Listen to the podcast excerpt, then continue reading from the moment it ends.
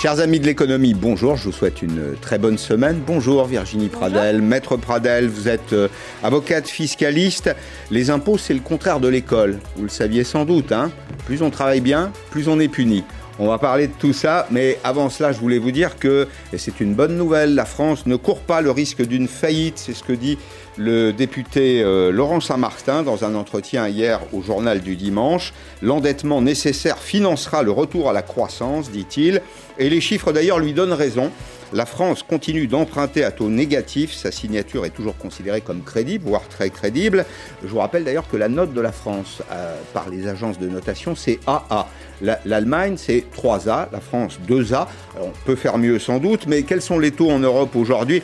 C'est très étonnant cette situation. L'Italie, à 10 ans, emprunte à 0,67%, alors que sa situation est gravement compromise. La Grèce, qu'on a présentée comme euh, le parent euh, faible de l'Europe, hein, euh, l'homme, faible de l'Europe emprunte à 10 ans à 0,79, en dessous de 1%. C'est du, c'est pratiquement du jamais vu. La France à 15 ans est à moins 0,07, l'Allemagne à 20 ans est à moins 0,31. La liquidité est donc très abondante, mais la dette, la dette reste une charge, évidemment, faut le rappeler. C'est une ressource rare qu'il faudrait utiliser avec efficacité. Et c'est dans ce contexte, crise économique, crise sanitaire, argent facile que revient le débat sur la fiscalité en France. Est-ce que, d'ailleurs, de votre point de vue, compte tenu de votre expérience, Virginie Pradel, on est déjà dans la campagne présidentielle Je suis convaincu que la fiscalité sera un marqueur de la campagne qui va s'engager. Oui, bien entendu. Bah, les réformes conduites par Emmanuel Macron en début de quinquennat ont quand même été euh, énormément décriées. Euh, il y a des choix qui ont été faits, alors que je trouve... Euh, que je trouve salutaire, hein, euh, comme baisser euh, la, la, fiscalité du capital, pardon, qui ont euh, été mal présentées ou enfin, qui n'ont pas été comprises, du moins, par, par une grande partie de la population. Donc, forcément... Mal comprises ou mal expliquées? Mal expliqué, non, je pense que ça a été expliqué, mais de toute manière, je pense qu'en France, on est quand même focalisé sur, sur la taxation des riches, contrairement à d'autres pays hein, qui prélèvent énormément. Il y a quand même il y a, il y a, il y a cette idée qu'il faudrait taxer les plus aisés euh, en faisant complètement fi du contexte hein, dans lequel se trouve la France, parce que c'est quand même cela le nerf de la guerre. On est quand même dans un monde ouvert. La France n'est pas un îlot euh, isolé. Euh, malheureusement, nous sommes au sein d'une Union européenne très ouverte où s'exerce une concurrence fiscale très exacerbée, a fortiori pour les personnes les plus aisées qui sont les plus mobiles. Est-ce que d'ailleurs ça profite à nos entreprises? Vous savez, c'est une question qu'on ne se pose jamais. On dit en effet, l'Europe, situation de concurrence fiscale, alors on cite souvent l'exemple de Google, Facebook et autres qui vont euh, soit en Hollande, euh, soit au Luxembourg, soit en Irlande. Mais est-ce que nos entreprises, nos entreprises françaises, profitent de cette situation-là, peut-être pour optimiser leurs résultats et pour doper euh, leur efficacité sur le territoire national? Alors les choses ne sont pas noires ou blanches, hein, c'est plutôt gris. Mmh. Euh, il y a quand même des dispositifs très intéressants, notamment au niveau de l'intégration fiscale. Hein, pendant des années, pour les personnes qui connaissent un peu la fiscalité, il y avait des dispositifs qui permettaient d'optimiser très largement euh, la fiscalité des grands groupes en France. Euh, ce qui n'est absolument pas le cas pour les TPE, PME, hein, qui n'ont euh, en général pas le temps euh, de se demander tous les crédits et réductions d'impôts auxquels elles ont le droit, mais malheureusement c'est la majorité du tissu économique. Non, non, elles sont, elles sont abonnées à la trésorerie du, du, quartier, effectivement, elles n'ont pas accès à ce type de dispositif. Mais enfin, est-ce qu'il y a un effet, est-ce qu'il y a un effet de ruissellement? Les grandes entreprises font travailler des ETI, qui font travailler des PME, qui font travailler des TPE. Au fond, est-ce que ça se retrouve quelque part dans l'efficacité du modèle économique français? C'est ce qu'il faudrait pouvoir démontrer d'ailleurs, pour, couper court, pour couper court au, débat. Euh, juste deux mots pour dire euh, quelles sont, pour se poser la question, au moins quelles sont les caractéristiques du bon impôt. Euh, le bon impôt, eh bien, dans mon esprit en tout cas, et puis je vais vous demander votre avis, il est simple, c'est-à-dire qu'il est lisible, tout le monde comprend de quoi il s'agit. Il est stable, c'est-à-dire qu'il ne change pas tous les quatre matins, et puis il est stimulant, c'est-à-dire qu'il n'est pas là pour comment dire, écréter l'activité, pour réduire l'activité. Il est là, au contraire, pour essayer de la stimuler. Est-ce qu'on est dedans? Bah, c'est tout l'inverse. Euh, la France se mm. caractérise par une insécurité fiscale assez dramatique, mm. hein, euh, avec des changements il y a des, articles du Code général des impôts qui sont modifiés deux ou trois fois par an. Enfin, c'est quand même assez impressionnant. Euh, on se caractérise aussi par un interventionnisme fiscal très important, alors qui n'est pas propre à la France, mais qui, qui est particulièrement euh, important. Quand on voit aujourd'hui le système fiscal français, c'est une mosaïque euh, de privilèges et d'exemptions. Euh, l'année dernière, on comptait 468 euh, dépenses fiscales.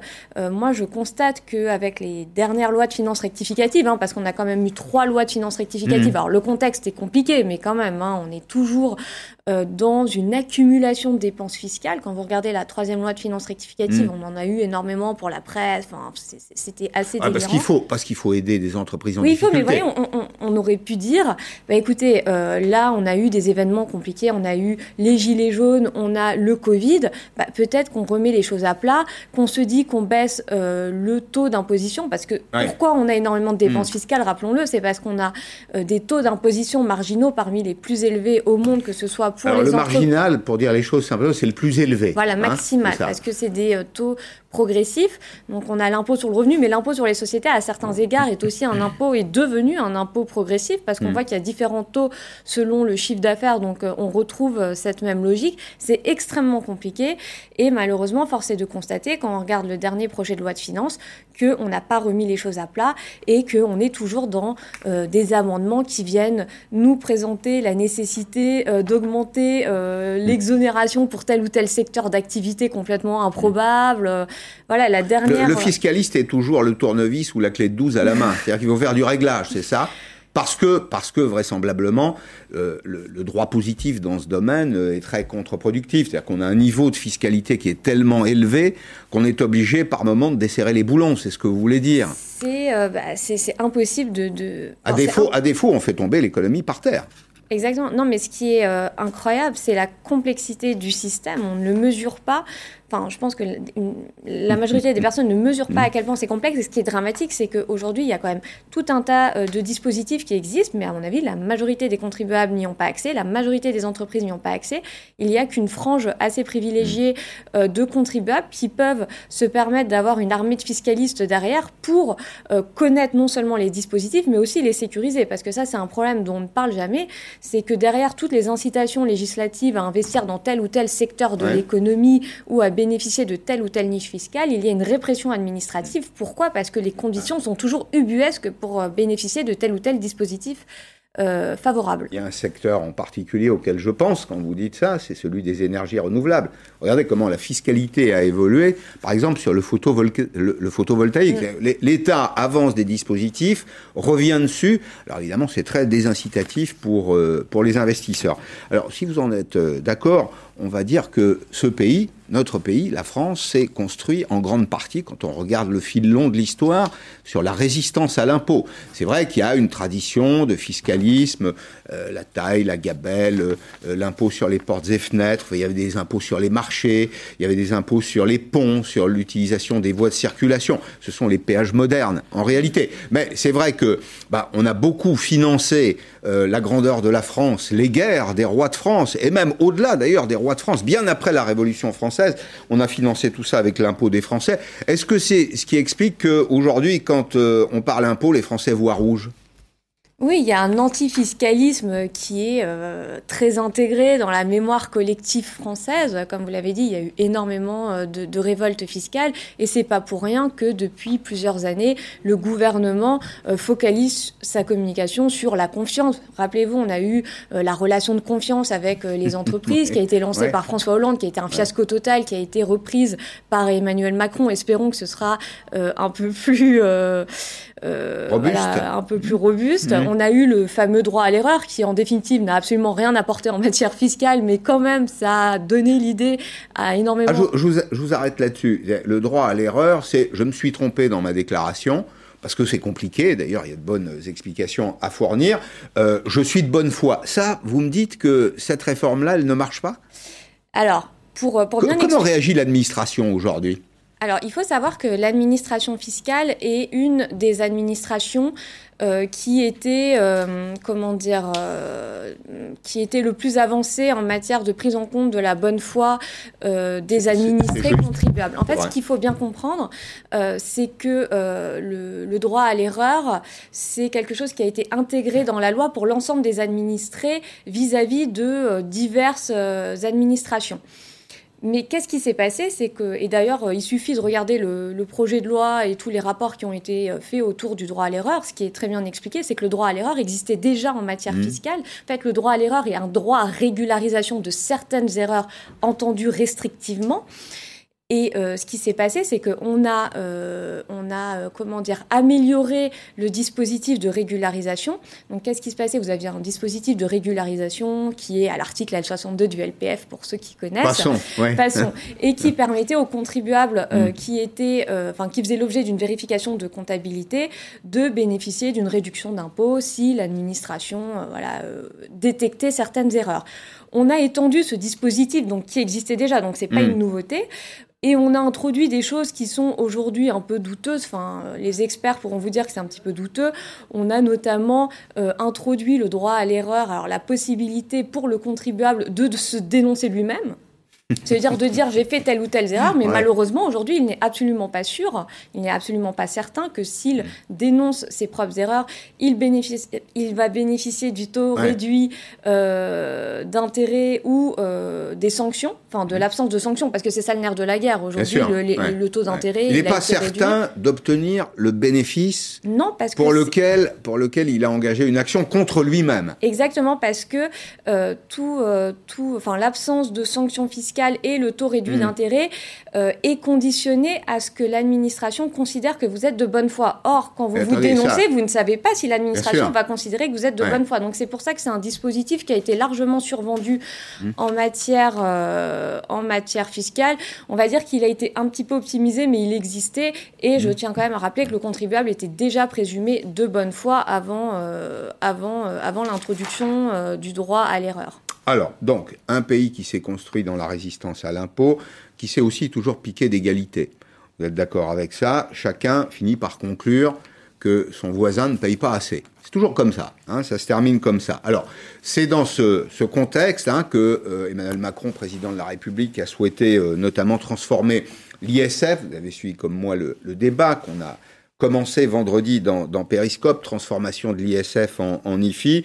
Alors, protestation en série, hein, vous vous rappelez du contexte, 2017, le président de la République vient de vient d'être élu, et cette question, cette question, pourquoi faire euh, ce cadeau aux riches? Eh bien, le 25 avril 2019, deux ans après son élection, le président de la République annonce une clause de revoyure.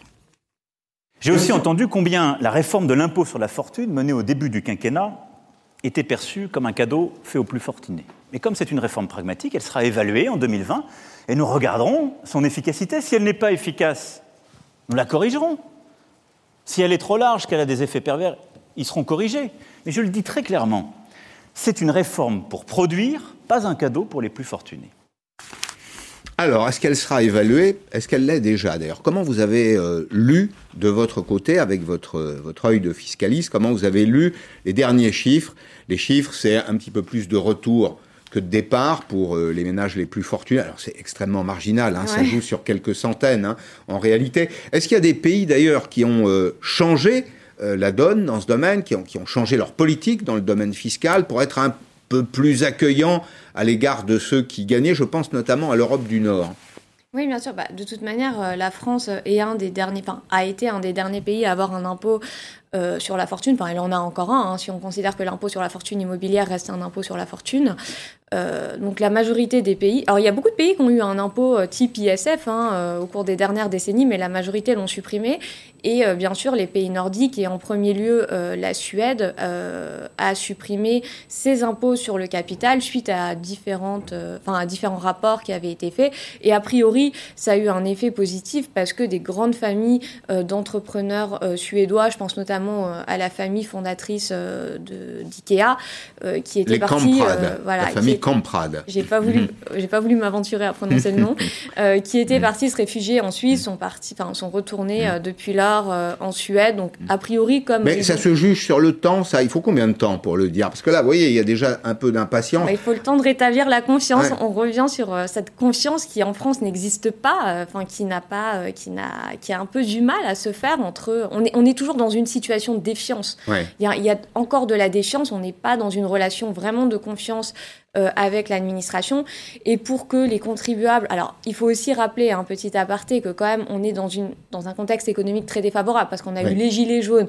on a eu ensuite le Covid. C'est quand même pas la période la plus propice pour que euh, pour voir euh, un investissement massif. il est, il est aujourd'hui contraint, donc je trouve ça quand même très excessif de dire que ça ne fonctionne pas. Je pense qu'il faut attendre encore quelques années.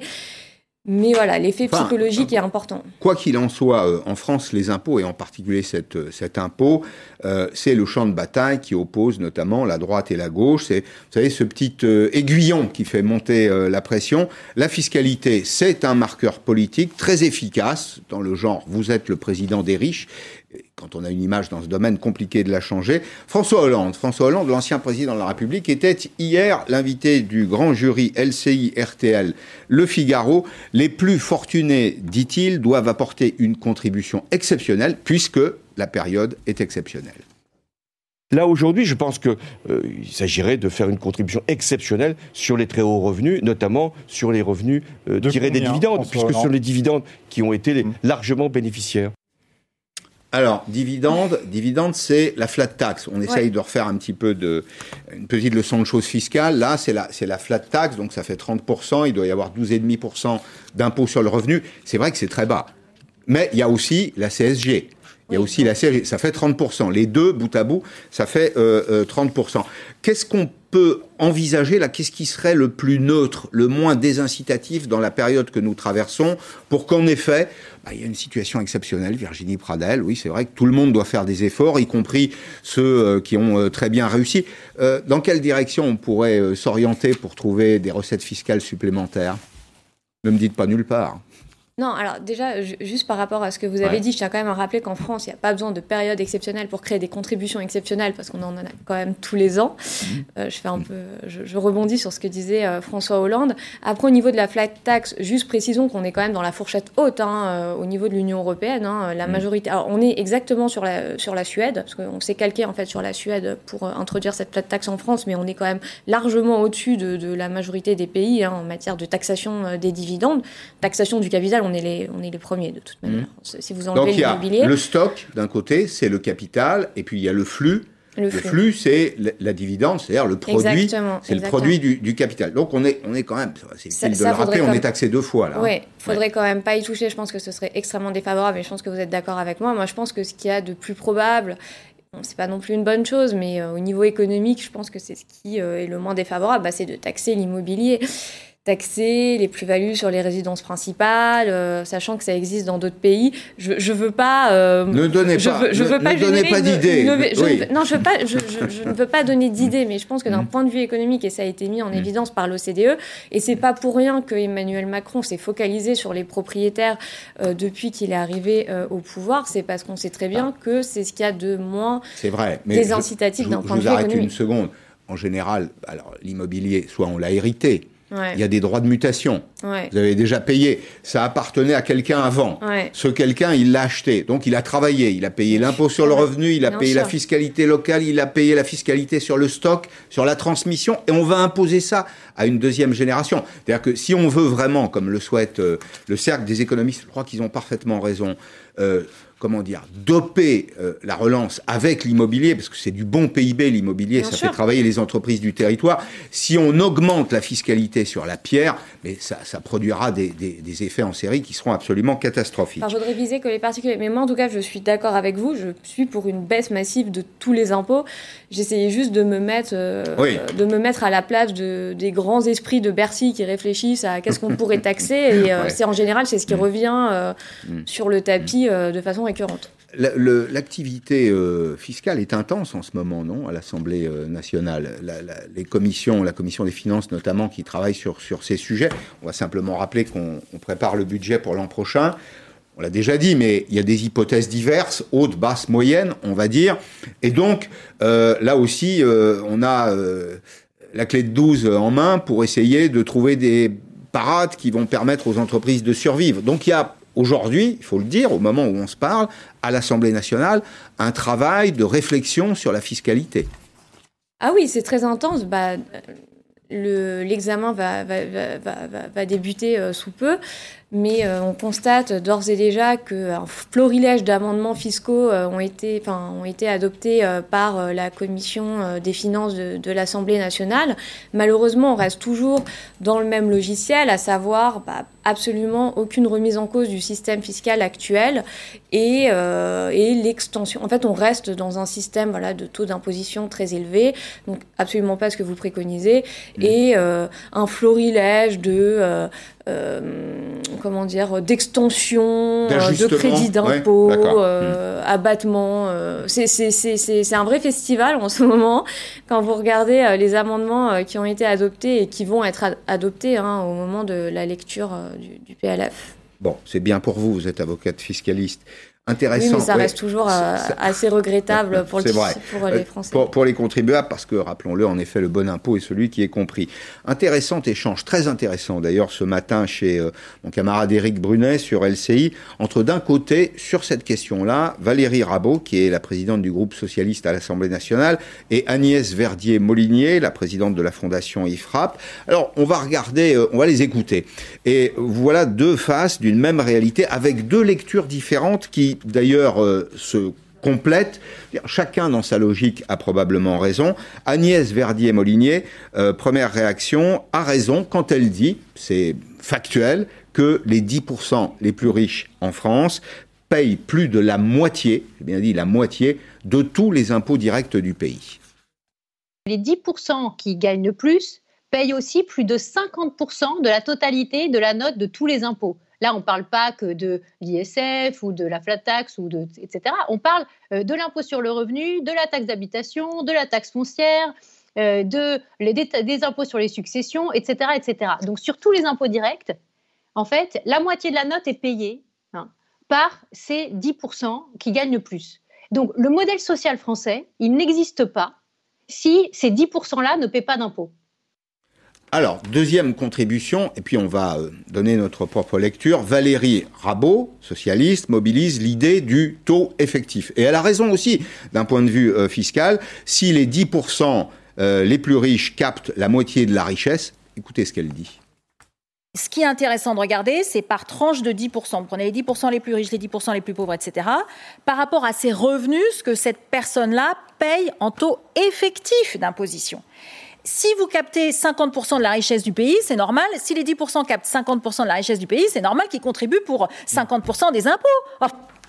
Alors, bon, voilà, les deux points de vue qui sont euh, tranchés, opposés. Moi, je vous propose peut-être une autre lecture. Je vais essayer de me placer du point de vue du contribuable en partant du principe que le contribuable est un être rationnel. Euh, pourquoi? Ben Parce qu'il va chercher à maximiser son avantage. Un exemple, un exemple avec le dentiste d'un de nos téléspectateurs, Alain Villard, qui gagne probablement bien sa vie. Et que nous dit Alain Villard? Ben voilà, il a bien compris, mon dentiste, que plus il travaille, plus il est puni. Euh, quand en fin d'année, il a trop travaillé, ben, évidemment, ben, il arrête son activité. Il va travailler trois jours par semaine. Hein. Euh, il va passer de cinq jours, peut-être même six, à 5, à 4 et puis à 3. Il va se réserver le lundi et le jeudi pour faire du vélo. Conséquences, vous voyez les conséquences en série, il y a une espèce d'effet papillon euh, fiscal là, et économique. Euh, la patientèle euh, est confrontée à des délais de rendez-vous qui se, qui se rallongent. Mais en effet, et, c'est ce qui est le plus terrible au fond, Virginie Pradel, c'est qu'en fin d'année, au moment où on va clôturer l'exercice d'un certain nombre de, de, de professions, euh, ceux qui ont beaucoup travaillé vont très vite comprendre que tout travail additionnel ne se traduira pas par un bénéfice additionnel, mais par de la fiscalité supplémentaire. Et qu'au fond, tout ce qui aura été gagné va se transformer en impôt. Du coup, que fait le contribuable rationnel? Ben, Il arrête de travailler. Voilà. Ah, c'est ce qu'on constate. Euh chez euh, beaucoup de, travailleurs euh, indépendants, mais pas seulement, mais oui, une baisse d'activité. Euh, moi, je connais pas mal de personnes, oui, qui préfèrent consacrer mm. une partie de la semaine au golf ou au vélo que que travailler dans un contexte toujours plus compliqué euh, pour, euh, in fine, ne même pas euh, bénéficier du fruit de leur travail. C'est, on est malheureusement dans un pays où l'égalité se traduit par une égalité par l'impôt et pas devant l'impôt. C'est plus vous travaillez, plus vous allez payer d'impôts et de cotisations sociales. D'ailleurs, rappelons qu'il y a un rapport qui vient d'être publié, enfin qui a été transmis au gouvernement pour encore augmenter les cotisations mmh. des entrepreneurs. Euh,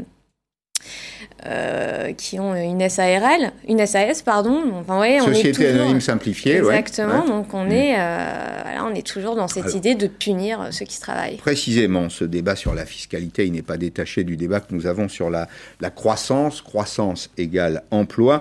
Alors comment libérer les forces productives Pas avec l'impôt disait hier soir avec une certaine sagesse, il faut le reconnaître, Dominique Régnier avec Amélie Carrouer.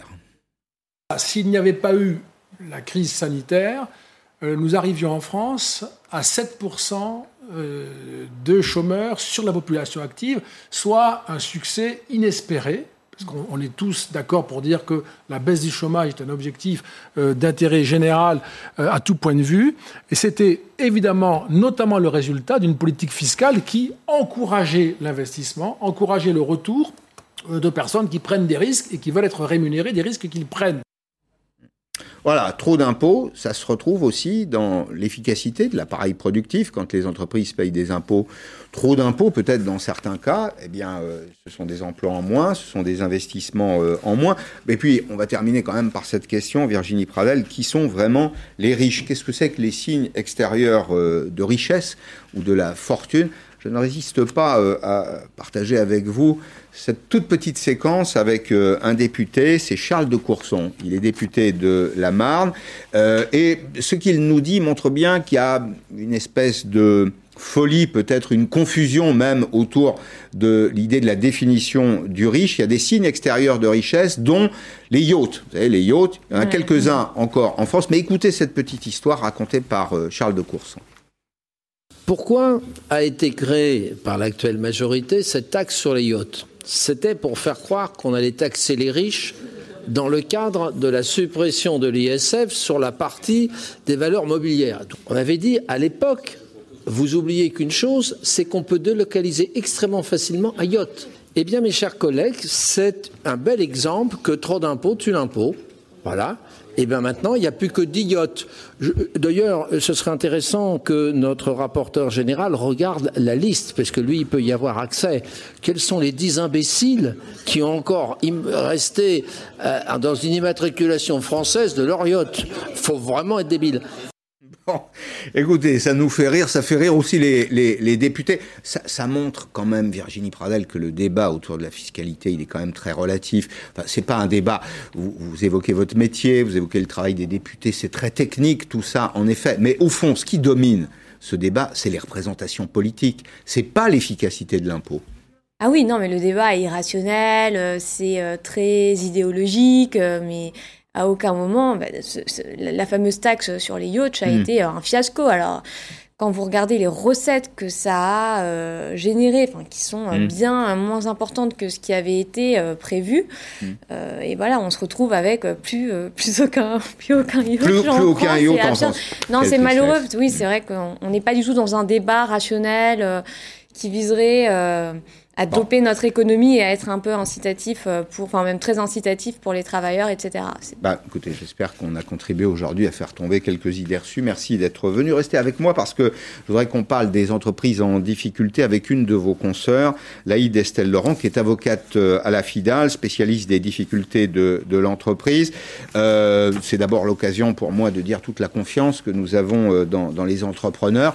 Difficile aujourd'hui de tenir la barre, mais euh, courage face aux difficultés ne restez pas seul. Alors, euh, cher maître, euh, cher euh, Laïd Estelle Laurent, que peuvent faire les entrepreneurs aujourd'hui qui rencontrent des difficultés? Les difficultés, c'est souvent non pas l'exploitation, mais la trésorerie. Il manque de l'argent dans les caisses. Il faut se tourner vers les CCI, vers les experts comptables, vers vous, les avocats, vers les chambres des métiers. Quels sont les dispositifs qui existent aujourd'hui pour tous ceux qui nous écoutent, hein, artisans, commerçants, professions libérales en difficulté Quels sont les dispositifs qui existent pour faire face à la crise? Alors effectivement, aujourd'hui, il y a un certain nombre de mesures qui ont été mises en place par le gouvernement, qui, ont permis d'ailleurs effectivement de, reporter un peu cette vague de défaillance on, vous entend, je, vous entends très très mal. Est-ce que vous pouvez vous, peut-être vous rapprocher un petit peu de votre micro? Oui, alors voilà. Je vous écoute. je vous écoute. Sur les mesures qui existent, toutes ces mesures qui ont été prises par euh, le gouvernement, notamment celles qui avaient été implémentées pendant le confinement. je, suis, attendez, bon, je, suis vraiment, je suis vraiment désolé.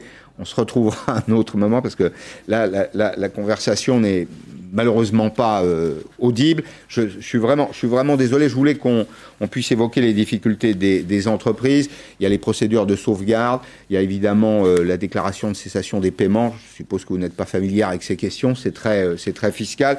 Le, le, message que je voulais passer aujourd'hui dans Périscope aux dirigeants d'entreprises qui sont en difficulté, c'est d'abord ne restez pas seuls. Allez voir un avocat, un expert comptable. Adressez-vous à la Chambre des métiers, à la Chambre de commerce et d'industrie. Utilisez toutes les procédures la sauvegarde, euh, le règlement judiciaire qui permet de, geler euh, la dette notamment, de présenter un plan de continuation quand l'activité de l'entreprise n'est pas euh, irrémédiablement compromise. Voilà, bon, j'y reviendrai. je souhaitais simplement pouvoir vous fournir tous ces éléments d'information. Merci en tout cas d'être venu aujourd'hui parler fiscalité. C'était passionnant comme à chaque fois. Dans un petit instant, juste après cette courte séquence, je vais recevoir un chef d'entreprise qui réussit précisément en France. C'est une marque de jeans. Oui, on pense que le jean, euh, c'est fabriqué aux États-Unis, au Portugal ou ailleurs. Ben non, il y a des jeans qui sont fabriqués en France. Je vais vous présenter les forces françaises de l'industrie. A tout de suite.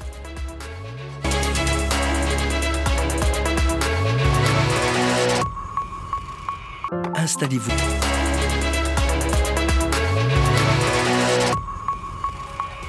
Bonjour Thomas Uriez. Bonjour. Merci d'être là. Vous incarnez la France des solutions, les forces françaises de l'industrie. Vous produisez ceci. Produisez des jeans. Des jeans en France qui lui cru, au prix d'ailleurs euh, des jeans de marque. C'est une vraie production française. Vous allez nous raconter votre, votre aventure. Mais avant cela, euh, je voulais partager euh, cette information de temps en temps, le week-end, je regarde les réseaux sociaux, je me documente et j'ai vu cette information qui m'a fait sourire, que je voulais euh, là aussi partager avec ceux qui suivent Périscope. Ça se passe au conseil municipal de la ville de Saint-Denis. Saint-Denis, c'est une des grandes villes euh, de la, de la Seine-Saint-Denis, du département 93. Et que se passe-t-il? C'est euh, le jeudi 8 octobre, nous sommes le jeudi 8 octobre en soirée, il y a un conseil municipal et vous avez des, des employés municipaux qui envahissent le conseil municipal pour protester contre le passage aux 35 heures passage aux 35 heures, qui est le projet de la municipalité. Pourquoi? Ben, Parce qu'ils sont actuellement à 32h30 par semaine. Voilà, je voulais euh, vous donner cette, euh, cette information. On a encore quelques efforts à faire dans le domaine de la productivité, euh, notamment de la sphère publique. Bien. Histoire d'entrepreneur avec vous, Thomas Hurier. Vous êtes nombreux d'ailleurs, les entrepreneurs français, aujourd'hui dans les forces françaises de l'industrie, c'est que nous ne sommes pas sans ressources. C'est aussi le message que je voudrais faire passer dans cette euh, émission. Il y a des marques un peu anciennes euh, dans le domaine qui est le vôtre, le domaine du vêtement, des accessoires. Il y a de très belles paires de chaussures euh, à Limoges. Il y a un nouveau tailleur sur mesure qui s'appelle Belleville en France. Il y a des chaussures qui étaient des chaussures de bûcheron qui sont devenues des chaussures chic et choum dans les Vosges. Et puis il y a vous 1083, les jeans 1083, exemple de localisation de votre production. Alors pourquoi 1083 Parce que c'est la distance, je l'ai appris grâce à vous, entre Port-Spoder dans le Finistère et Menton dans le département des Alpes-Maritimes. Vous avez fait tout ça à vélo, si j'ai bien compris. Fait en vélo en 2014. Effectivement, c'est la distance qui sépare les deux villes les plus éloignées de l'Hexagone. Bon, alors 1083, c'est euh, une entreprise récente, c'est 150 emplois, c'est 97% euh, de production réalisée euh, dans la proximité, 8 millions d'euros de chiffre d'affaires. Vous avez démarré comme beaucoup d'autres. Je pensais aussi à Guillaume Gibault, le slip français, qui a démarré euh, avec euh, la voiture break de son papa, si j'ai bonne mémoire, et 10 000 euros en poche, qui est un bon succès, comme vous-même. Mais dites-moi, le marché du vêtement, il est un peu en dépression, pourtant. Comment allez-vous, vous? Alors nous, on va plutôt bien.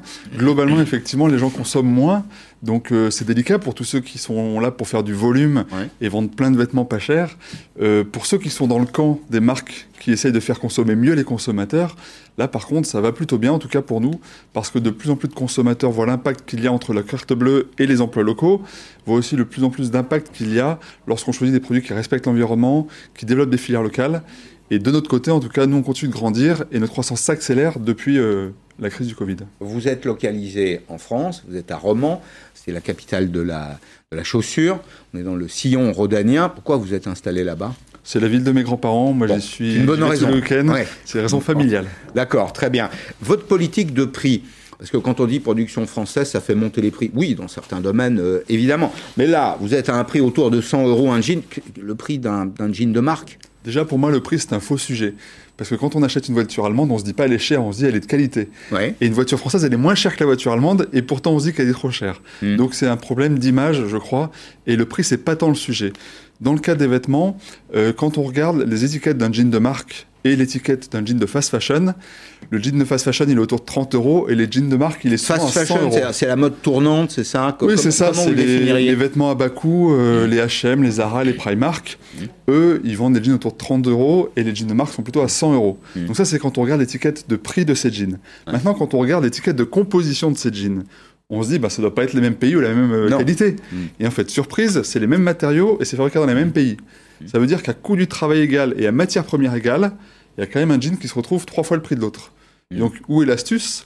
Eh bien, dans un cas, ces marques de fast fashion vendent quasiment en direct. C'est une forme de circuit court, pas en kilomètres évidemment, mais avec très peu d'intermédiaires et très peu de publicité. Et dans l'autre cas, les marques, eh bien, ces marques, elles sont l'intermédiaire entre les fabricants à bas coût et les commerçants. Et du coup, ça fait beaucoup de marges qui se retrouvent et qui sont payées à la fin par le consommateur, qui paye en gros le marketing et la pub. Alors, euh, j'ai beaucoup de questions à vous poser sur le, sur le modèle, euh, sur euh, l'innovation, parce que vous innovez beaucoup, mais je voudrais qu'on fasse vraiment connaissance avec vous, avec vos équipes, vos ateliers, naissance et itinéraire de ce jean français, avec Thomas Verbruge Delchambre. Taille haute, large ou retroussée, chacun sa façon et sa raison de porter le jean. On est bien dans un jean et puis euh, c'est un vêtement un peu passe-partout. C'est à la mode. C'est à la mode et on aime ça, c'est confortable. Arrivé des États-Unis dans les années 40, saviez-vous qu'il est aussi fabriqué chez nous? Une dizaine de marques françaises produisent le denim. 1083, elle, a lancé sa première pièce il y a six ans. Ça, c'est un grand basique, c'est un jean droit, c'est un jean très classique. C'était notre premier jean le basique, la coupe droite, pour hommes et pour dames. Sa toile est tissée en Auvergne, découpée à Romans-sur-Isère.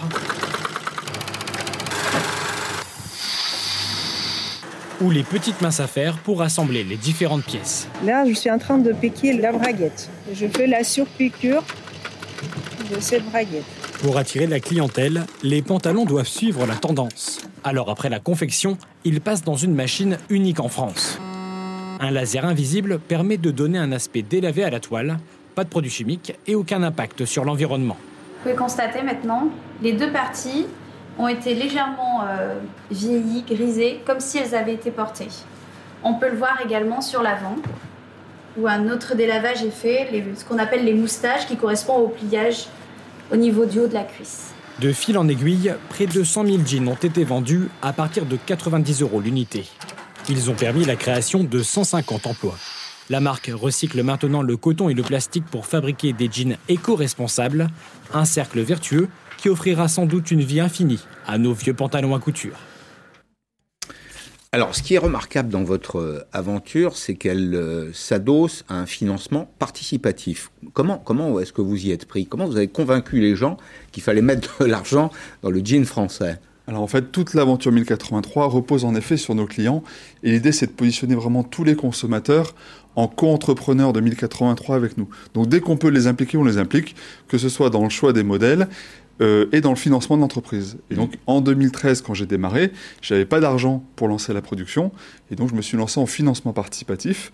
J'espérais vendre 100 jeans et de suite ça s'est emballé avec des consommateurs qui se sont dit Bon, effectivement, on peut pas essayer ce jean, on va peut-être le recevoir dans 2, 3, 4 mois, mais ce projet vaut la peine. Mhm. Et grâce à la transparence, grâce à, la sincérité, grâce à l'engagement de toutes les parties prenantes, eh ben, on a fait boule de neige. Et 7 euh, ans plus tard, on s'est multiplié par 40. Mais votre, promesse, c'était euh, une, production franco-française Parce que là, j'ai découvert d'ailleurs qu'on faisait de la toile en Auvergne. Très étonnant. Je ne sais pas où on l'a fait d'ailleurs en Auvergne, mais bon, euh, ça, reste, ça, reste le ça reste le modèle quoi qu'il arrive. Oui, complètement. Le but, c'est de faire du Made in France au maximum. Le Made in France au minimum, c'est pas intéressant, c'est de la récup en quelque sorte, c'est du greenwashing ou du franco-lavage. Mhm. Nous, ce qui nous intéresse, c'est de le faire au maximum. Donc, on a relocalisé la filature, la teinture, le tissage, l'ennoblissement, la coupe, la confection et le délavage. Il n'y a que la production de coton qu'on ne peut pas faire encore en France de manière industrielle. Deux stratégies pour y arriver soit on accélère le réchauffement climatique et peut-être qu'un jour on pourra cultiver du coton en France. C'est pas, l'objectif. Non, c'est pas souhaitable. Soit sinon on a des tonnes de coton dans nos poubelles mm. et on en fait quelque chose. Et donc mm. nous, depuis trois ans, avec EcoTLC, avec l'ADEME, on travaille pour industrialiser le recyclage de coton de vieux jeans pour refaire un jean neuf. Précisément, on va regarder un schéma qui symbolise ce que vous faites, c'est l'économie circulaire. Au fond, vous me parlez d'économie circulaire là. C'est une économie, on va pas dire du recyclage, mais euh, pratiquement c'est l'idée. Hein. C'est on reprend des matières premières qui euh, auraient disparu, et puis on les réutilise. On a une ressource. Alors, on a d'abord de la fabrication, on consomme, on utilise et puis ensuite on recycle. C'est-à-dire que au fond, les déchets ne sont plus des déchets, c'est ça la logique, ça devient à nouveau une matière première. Est-ce que ça coûte plus cher de faire comme ça? Ce qui coûte plus cher, c'est de d'inventer ce système. Ça fait des millénaires que l'on a optimisé la culture du coton de manière agricole. Hmm. Ça fait quelques années seulement qu'on s'intéresse à produire de coton à partir des vieux jeans. Hmm. Donc il y a un décalage de R&D qu'il faut compenser. Donc c'est plus cher parce que c'est nouveau, mais petit à petit ça deviendra compétitif. La France est un pays d'entrepreneurs. Quoi qu'on en dise, on n'a peut-être pas cette image, mais il y a beaucoup d'initiatives qui sont prises de, toutes les natures. Et très honnêtement, moi je suis admiratif aujourd'hui des chefs d'entreprise euh, qui rencontrent des difficultés, qui font face, je le disais tout à l'heure, souvent seuls d'ailleurs, mal accompagnés dans, certains cas. Euh, est-ce que vous, vous avez rencontré des, obstacles particuliers? Est-ce que vous êtes capable aujourd'hui d'identifier peut-être les une ou deux mesures qu'il faudrait prendre pour accélérer encore le phénomène de l'entreprise? Moi, je dirais qu'il y a un des enjeux pour lesquels je me suis senti le plus seul ou un décalage, c'est lorsque j'ai dû lever des fonds. Quand on est entrepreneur et qu'on veut lever des fonds, eh bien en fait, on s'aperçoit qu'on rentre dans un système un peu injuste et court-termiste qui fait que plus on lève des fonds ben, plus on se dilue dans l'entreprise, et plus ensuite on développe son entreprise, plus on est à la merci de ses investisseurs, puisque du coup, plus les parts de son entreprise valent cher. Bien sûr. Et donc, mieux on travaille, plus on travaille, mm. moins on est libre finalement de choisir avec qui on va travailler lorsque l'investisseur va partir. Mm. C'est aussi une des raisons pour lesquelles il y a beaucoup d'initiatives françaises euh, florissante qui passe euh, sous contrôle étranger. Exactement. Au fond, euh, c'est un élément essentiel à expliquer, c'est-à-dire que si on avait des financements franco-français pour des initiatives franco-françaises, une grande partie de nos entreprises ne seraient pas rachetées par des Chinois, des Américains ou que sais-je. Alors je développe dans mon livre qui s'appelle Remade en France toute une thèse pour dire qu'en effet, si on limitait les profits des investisseurs, euh, à la hauteur de leurs risques, eh bien en fait on permettrait à un plus grand nombre d'entrepreneurs initiaux, les fondateurs, de reprendre les parts de ces investisseurs sortants pour du coup retrouver leur autonomie et ne pas être dépendant ou vendu à des investisseurs étrangers. Une question, est-ce que la France est condamnée selon vous à ce que les marketeurs appellent les niche markets, c'est-à-dire les, marchés de niche? Alors ça c'est un vrai marché de masse. Que tout le monde porte des jeans aujourd'hui. Euh, euh, c'est un marché qui est extrêmement large. Mais est-ce que vous, Français, producteurs franco-français, vous êtes condamnés à faire, euh, je sais pas, du premium, de l'ultra premium ou du luxe? Quand on voit le nombre de personnes qui portent des jeans euh, américains, entre guillemets, parce qu'ils sont certainement pas fabriqués aux États-Unis. Non, ils sont fabriqués en Asie. Voilà. Bien sûr. On se dit, et on est au même prix qu'eux. Donc on est concurrentiel de ces grandes marques. La marque leader en France, c'est Levis. Et donc on est au même prix qu'eux. Euh, il ne me semble pas que Levis soit sur un marché de niche. Donc non, je pense qu'il est possible de faire du Made in France. Je pense que le prix, c'est pas forcément le cœur du sujet. Quand on s'habille, on s'habille pas pour se protéger du froid ou pour ne pas être tout nu, on s'habille pour s'exprimer. Et c'est pour ça que qu'il y a un décalage entre le revenu des Français et l'argent qu'ils mettent dans la mode. Parfois, ils mettent déraisonnablement beaucoup d'argent. Et donc, en fait, l'enjeu, c'est pas de chercher à vendre pas mm. cher, mm. c'est de donner un maximum de sens aux consommateurs de choisir des marques qui créent l'emploi en France. Mais quand vous dites je suis au même prix que les, les grandes marques euh, américaines qui font fabriquer en Chine, nécessairement un différentiel quelque part. Votre marge est réduite, comment, comment ça se traduit nous, on a vos, bénéfices sont inférieurs à ceux de vos concurrents. Non, nous on a le même modèle économique que H&M, que Zara, que Decathlon, qui ne nous semblent pas être des, des, sous-performeurs économiques. Mmh. On a simplement décidé, comme eux, de réduire les filières de distribution de manière plus courte possible et de faire moins de publicité. Mmh. Comment? Alors eux, en vendant pas cher, nous en surengageant les consommateurs, en leur montrant tout nu pourquoi on fait tout ça mmh. C'est pour ça qu'on mmh. fait des bouquins, mmh. c'est pour ça qu'on explique tout sur les réseaux sociaux, c'est pour ça qu'on fait visiter nos usines. Et grâce à ça, on crée une formidable équipe de consommateurs qui se disent, ben ouais, moi j'ai 100 balles à dépenser pour mon jean, et ben je vais, je vais dépenser ces 100 euros pour créer de l'emploi en France. Deux questions très rapides. Est-ce que vous êtes sensible à la baisse des impôts de production qui est promise par le gouvernement? Oui, parce qu'en fait, euh, depuis deux ans, nous avons repris notre sous-traitant, filateur et tisseur de tissus, donc euh, dans les Vosges, un des derniers en France. Mmh. On l'a repris parce que c'était le principal fournisseur de Nîmes, il était en redressement judiciaire. Mmh. On vit aujourd'hui les difficultés à maintenir cet outil de production, donc tout ce qui peut nous aider à limiter les charges, eh ben, mmh. nous aide à tenir. Les forces françaises de l'industrie, j'essaierai de donner la parole à d'autres dirigeants d'entreprise. Vous êtes rassemblés, vous êtes quelques-uns pour dire en France, alors c'est peut-être pas encore de l'industrie de masse, mais ça peut le, ça peut le devenir, euh, on, peut, on peut prendre des initiatives dans ce pays, on peut produire en France. Il y a un véritable écosystème du vêtement et de l'accessoire qui euh, est en situation de reconquête du marché aujourd'hui. C'est très étonnant à un moment, on commençait notre entretien avec ça, à un moment où le marché reflue. Oui, complètement. Euh, je pense que les gens consomment de moins en moins, mais de mieux en mieux. Mmh.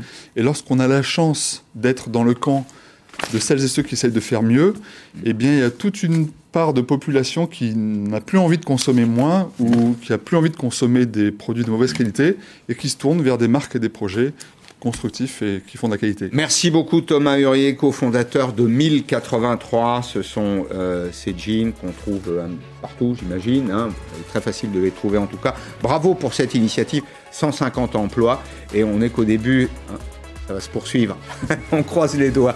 Merci d'être venu dans Périscope aujourd'hui. Vive la filière française de l'industrie. À demain, 16h en direct sur LCI.